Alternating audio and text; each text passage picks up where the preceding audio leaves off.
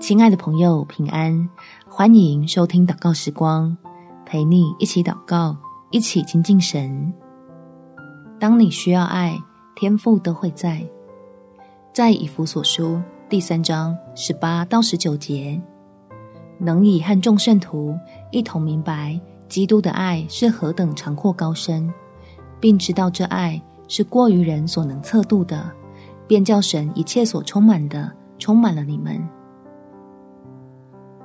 当我们感到不自信、脆弱、莫名被某些瘾头缠上的时候，代表你我需要一份永不改变的爱，是来自完全的神手中，能给人改变现况的力量。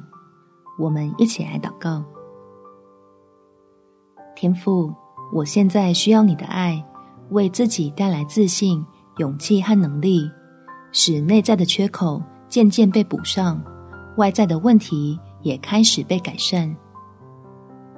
求你听见我的呼求，就来对我的心说话，让神的儿女真切地体会到被你爱的滋味。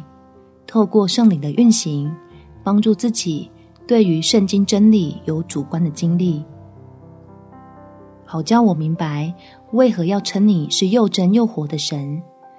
感激你对我所怀抱的情感，是货真价实的温暖善意。就能凭着基督替我成为赎价的事实，在这份爱的环绕中，活出信靠你的丰富。感谢天父垂听我的祷告，奉主耶稣基督的圣名祈求，阿们。